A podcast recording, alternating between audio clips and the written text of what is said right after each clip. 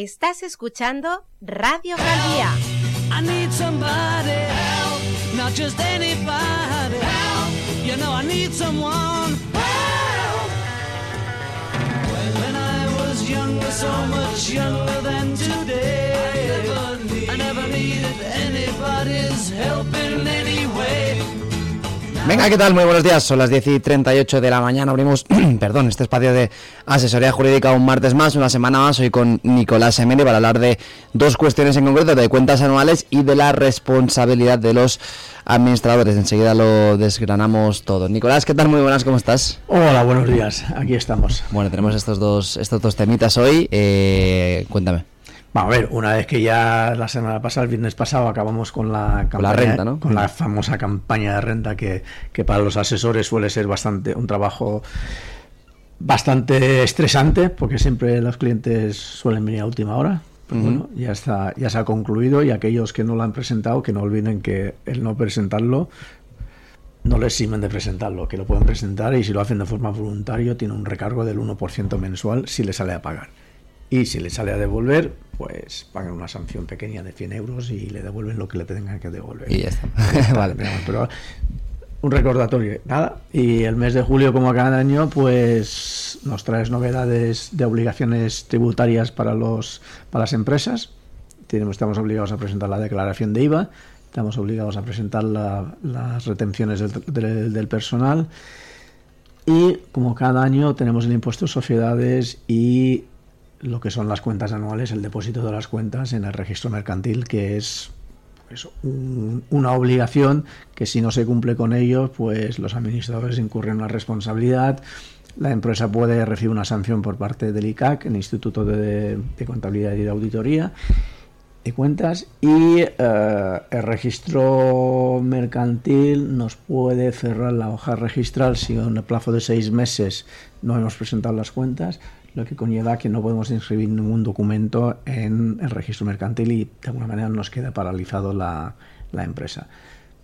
Es un documento importante, por lo tanto hay que hablaremos de ello para saber la importancia y las, las ventajas que tiene el presentarlo bien hecho, que tiene muchas, porque es una información pública, presentar las cuentas de la empresa en el registro mercantil es una información pública que es accesible a todo el mundo tanto si pagas de forma gratuita, pues ir al registro mercantil y te darán las cuentas anuales de la empresa que tú quieras. Y es una, es una práctica habitual que las entidades financieras, las entidades de como el Informa, o que, que se dedican a, calificar el rating de la empresa, pues recojan la información de, de registro mercantil para elaborar informes que después sirve para los proveedores, para los con la gente que normalmente tenemos una relación comercial y sobre todo con las enti- entidades financieras que en un momento determinado tenemos que acudir y pedirles un préstamo o no.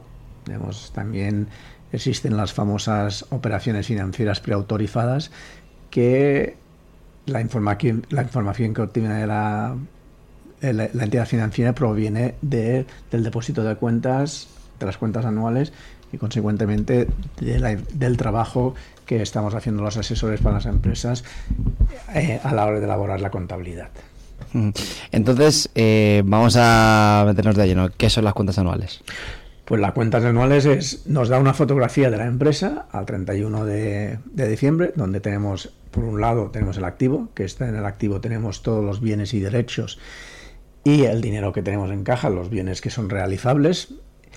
Y por otro lado tenemos el patrimonio neto, que son las aportaciones de los socios más eh, los beneficios acumulados de la empresa. Y, algunas, y si tenemos algún tipo de financiación como préstamos participativos que están en- este apartado de patrimonio, más después tenemos todo lo que es el activo eh, corriente, el pasivo corriente y no corriente, que son las deudas a largo plazo y las obligaciones que tenemos a corto plazo, que son aquellas obligaciones de, menos de un año. Aquí, que es la parte financiera de la información financiera, pues es muy, es muy importante que los pasivos los tengamos bien eh, clasificados, en el sentido que mucha gente lo que hace, dice, bueno, yo tengo una deuda con banco, lo clasifico en el pasivo y se acabó. No, hay que ser un poco más rigurosos. Si tenemos una, una- una deuda a largo plazo con una entidad financiera, pues tenemos que procurar que la parte del largo plazo, que es aquel que supere el un año de evolución, pues lo tengamos clasificado, lo tenemos contabilizado o clasificado dentro del largo plazo. Y después, aquellos compromisos que tenemos durante el año también los tenemos clasificados durante, durante, eh, durante el, la partida de pasivo a corto plazo. ¿Por qué?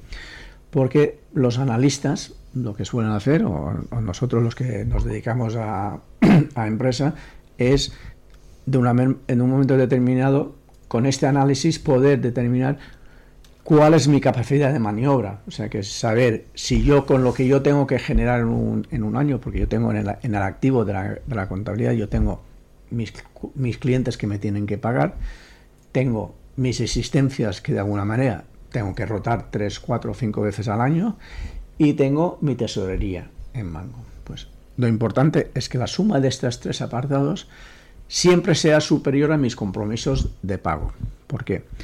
Porque de alguna manera estás, con la información, si la facilitas correctamente, estás demostrando, estás informando al mercado que tu empresa tiene una capacidad de pago a corto plazo y no, y no vas a tener tensiones de tesorería en circunstancias normales, te puede fallar un cliente, tensiones de tesorería que ponga en peligro una, eh, una incapacidad de cumplir con tus obligaciones. Por tanto, es muy importante que tus obligaciones a corto plazo estén clasificadas a corto plazo a la hora de, poder hacer un análisis. Tú, tú, metes una deuda que tienes que pagar en 10 años, lo metes que lo, tiene, lo introduces o lo contabilizas que lo tienes que pagar en, en el corto plazo, pues ¿qué ocurre? Que difícilmente vas a poder cumplir con unos ratios de solvencia o de liquidez que te permita eh, cumplir con lo que tengas en el activo, lo que es realizable a corto plazo para pagar esto, porque la deuda está inflada, porque parte de esta deuda sirve para, para en no circunstancias normales, sería para cumplir, eh, para comprar material o, e instrumentos o mobiliario para funcionar. Por lo tanto, es, es muy importante que se esté bien clasificado. Esto con respecto a, a, a, los, a lo que es el, el balance de situación, que es la foto que le presentamos al mercado. Por otro lado, tenemos la cuenta de resultados. La cuenta de resultados es muy importante también porque te, por un lado tendremos nuestros, nuestros ingresos, nuestros ingresos normales, la cifra neta de, la cifra neta de cifra de negocio, donde aquí estamos indicando lo que estamos vendiendo en nuestra actividad principal. Justo debajo tenemos los costes de venta. Los costes de venta son aquellos productos que hemos comprado y hemos consumido. O sea que si nosotros hemos comprado, qué sé yo, 100 mm, unidades y hemos vendido por 1000 unidades, pues algo no funciona. Mm, porque o bien estamos vendiendo mal y, estamos vendiendo al mismo precio que estamos comprando, o estamos incluyendo dentro de nuestra partida lo que son mmm, compras que no hemos consumido. Por lo tanto, es muy importante que a final de año en esta partida que se haga un inventario, que se, se cuenten las, las, unidades que nos han vendido y que se han comprado, para así poder clasificarlo en un activo y serán gasto en un ejercicio vinidero. El, el clasificar esto correctamente tiene su importancia, porque como he dicho antes, los analistas se dedican, los analistas del mercado, de bancos, de empresas que trabajen con nosotros, lo que tienen una tendencia es, es analizar la cuenta de resultados y lo primero que, lo primero que comparan es si lo que nosotros estamos ganando o lo que estamos generando de los productos que estamos vendiendo está dentro lo que es las circunstancias normales del mercado. Si, por ejemplo, un restaurante, un bar o un souvenir pues tiene un 30% que, que, lo que compran lo multiplican por 3, tiene un 30% de, de, coste y el mercado dice que deberían tener un 25%, pues salta una pequeña alarma, en sentido de decir, oye, mmm, hay que ir con cuidado con esta empresa porque o bien no está gestionando correctamente o bien está, uh, está uh, vendiendo por, por debajo del precio que tendría que, no, de, por lo que tendría que estar vendiendo, porque no, no, está siendo tan óptimo. Por lo tanto, es muy importante que los ratios o los porcentajes de gasto de venta estén en línea con lo que es la, lo que nos marca el, el mercado, porque hay que analizar, digamos, analizar una cuenta de resultados por sí solo de una empresa no tiene ningún sentido. Tiene sentido si lo comparamos con, con, con otras empresas o con otras cosas para que podamos ver. Después, dentro de la cuenta de resultados, eh, los resultados, tenemos los, aquellos gastos fijos. Aquellos gastos fijos son todos aquellos gastos que de alguna manera son inamovibles durante el año. Nosotros sabemos que tenemos un alquiler, que tenemos una factura de luz, tenemos una, una prima de seguro, que estos gastos fijos no varían en función de las ventas, siempre se mantienen fijos.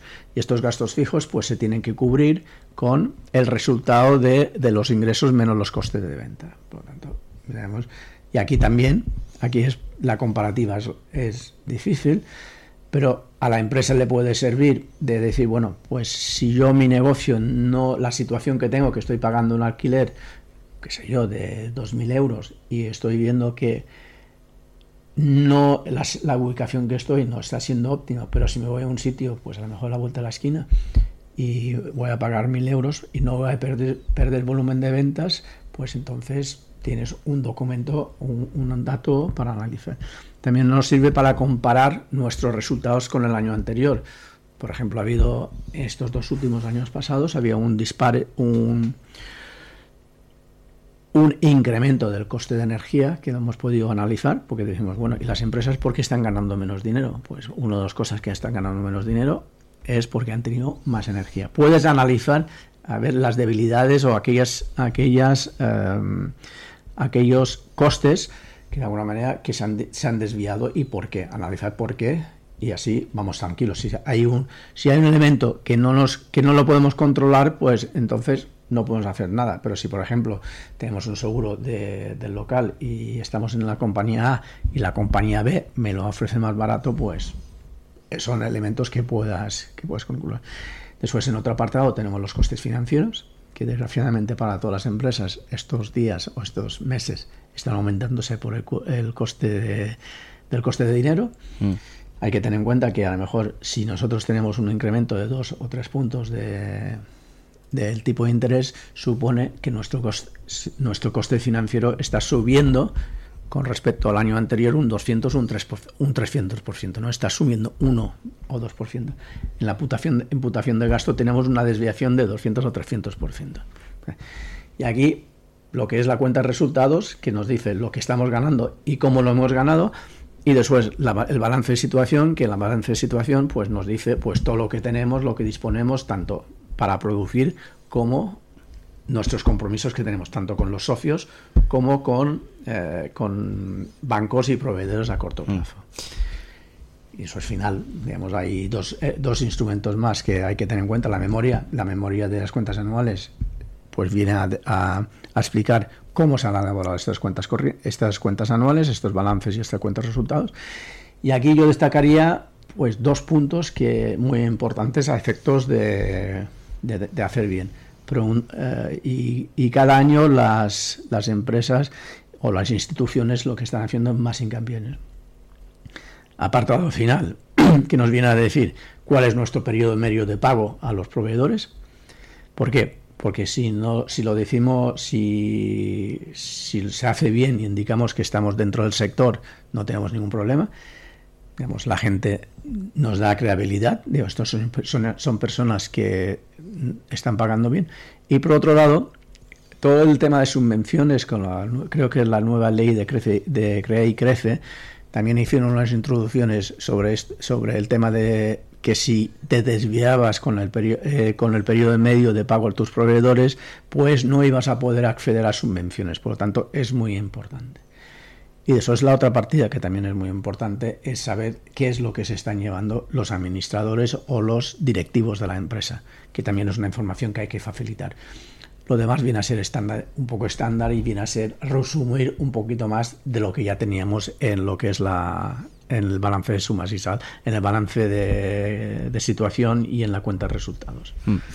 Bueno, quedándonos un poco en estas cuentas, en las cuentas de, resultados y las cuentas anuales. Eh, estos son documentos que presentan empresas, pero no sé si todas las empresas lo tienen que presentar en España. Lo tienen que presentar todas las sociedades. Hay las empresas autónomas que no están obligados. Lo tienen, que lo tienen que presentar todas las sociedades. Dependiendo del volumen, hay dos, hay dos tipos de... Están las abreviadas, están las abreviadas, están las normales. Pues dependiendo del volumen de operaciones y si estás obligado a auditar o no, pues presentas unos o presentas otros. O si, eres un grupo de empresas, pues también tienes que eh, presentar eh, las cuentas eh, anuales normales. Todas las empresas lo que los tienen que presentar. Las cuentas anuales se tienen que formalizar el 31 de marzo los administradores tienen que haber formalizado las cuentas anuales el 31 de marzo y tienen que haber convocado entre el 1 de abril y el 30 de junio Junta General de los socios para que se aprueben estos resultados y aprueben la gestión que han realizado los administradores. Y después tienen 30 días para eh, presentar, depositar las cuentas anuales en el registro mercantil. O sea que todas las sociedades, por muy pequeñas que sean, o muy grandes que sean, tienen que depositar las cuentas anuales en el registro mercantil. Todas. No hay excepción. ¿Y si no? Pues lo que, he lo que he comentado al principio. Existe un régimen sancionador por el ICAC que te puede sancionar por un creo que es un 2 o un 3% sobre el volumen de, ingresos o sobre el activo como sanción digamos, dineraria por, por no presentarlos. Más allá de la sanción, lo más importante es tema de imagen. Si no presentas las cuentas anuales, pues el mercado no te reconoce, no puedes, no tienes la posibilidad de tener unos, unas cuentas, digamos, digamos, unos préstamos mmm, preconcedidos por las entidades financieras. Mm. La gente, digamos, tus proveedores o tus acreedores no pueden obtener información tuya en lugar de, de tu empresa. Y después, si no se presentan dentro del plazo de seis meses, lo que puede ocurrir es que te cierren la hoja registral. La hoja registral, el cierre de la hoja registral tiene dos consecuencias. Una, que no puedes eh, inscribir ningún documento nuevo, exceptuando dos, que es la renuncia de un administrador en un, momento determinado, o la disolución y liquidación de la sociedad. Esto es, mm, pues, ya es grave de por sí, de que no puedes inscribir y no puedes operar. Porque si cambias de administrador y no puedes inscribir el cargo de administrador, pues el banco no te va bastante a la escritura y puedas trabajar. Por lo tanto, mm, te quedas paralizado la sociedad. Y después que la agencia tributaria lo que hace es que comunica, no de forma automática, sino a no sé cómo decirlo, pero comunica de tanto en cuando de que existe una lista de empresas que no han cumplido con su obligación de presentar las cuentas, anuales y lo que hacen es darte de baja en el censo de, de actividades en la agencia tributaria. ¿Qué quiere decir esto?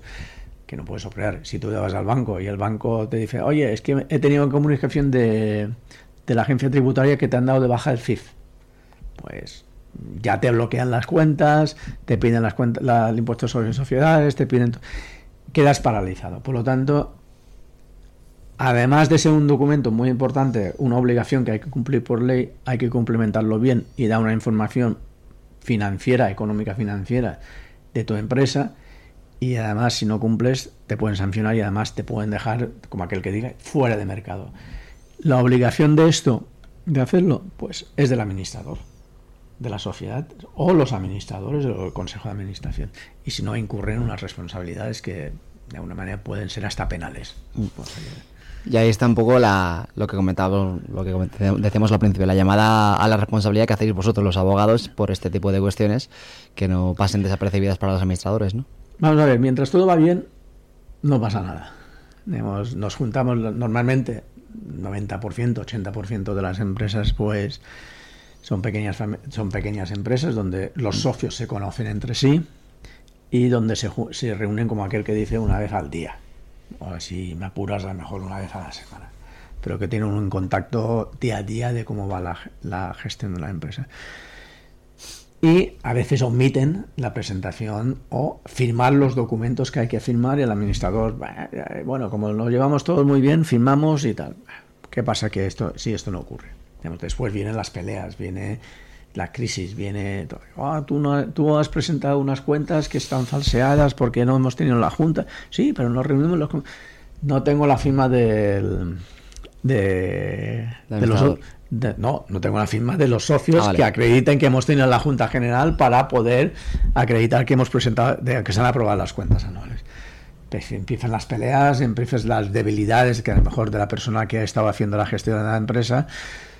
Y yo aconsejaría, de hecho nosotros lo hacemos todos los años, es por lo menos que firmen, aunque no se reúnan, que los socios firmen que han tenido una reunión donde han aprobado las cuentas, independientemente de que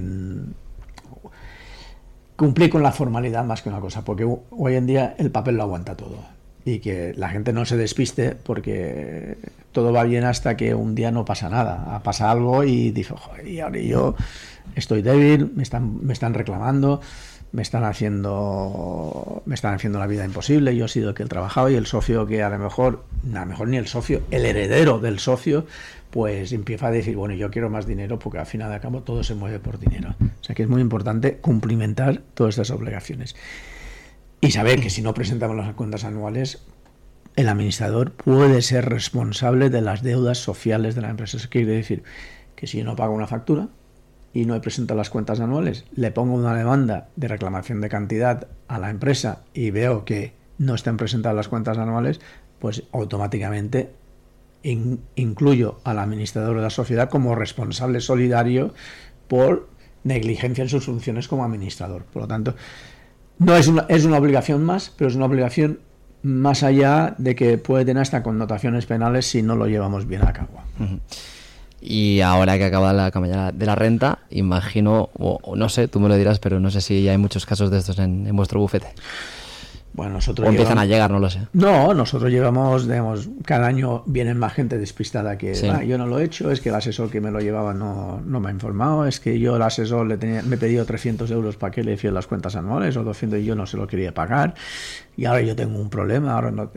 viene mucha gente, viene mucha gente, porque como es una, no es una, es una obligación no de pago, digamos, es, una, es, una, obligación informativa y de una obligación formal para estar en el mercado y la gente no le da tanta importancia. Y claro, hay que pagar unas tasas al registro mercantil.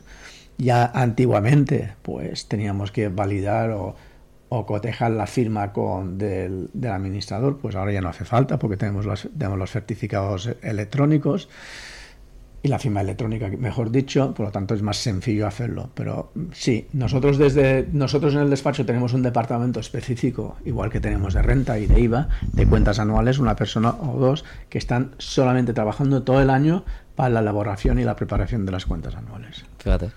No, no, es, es, es tan importante como hacer una declaración de IVA bien hecha o hacer la contabilidad como Dios manda. O sea que, es, que es, la, es la culminación del trabajo y es como cuando hacemos las personas físicas, las personas físicas hacemos la declaración de renta, pues las sociedades hacen su impuesto de sociedades y sus cuentas anuales. Bueno, pues más importantes ahora que se ha acabado la declaración de, la renta que siguen presentes eh, cada día en, los bufetes como el de Moya y Emery. Pues nada, Nicolás Emery, un placer como siempre tenerte por aquí. Lo mismo os digo, recordarle a la gente que hay declaración de IVA este trimestre, aunque no me tienen dardos cuando me vean por la, pantalla, pero bueno, ahí ya eh, el 30 de, bueno, el 28 de julio se acabó para nosotros los asesores el año 21. El 22, perdona. Pues bueno, pues a por el 23 también. Vale. Gracias, Nicolás. Un abrazo.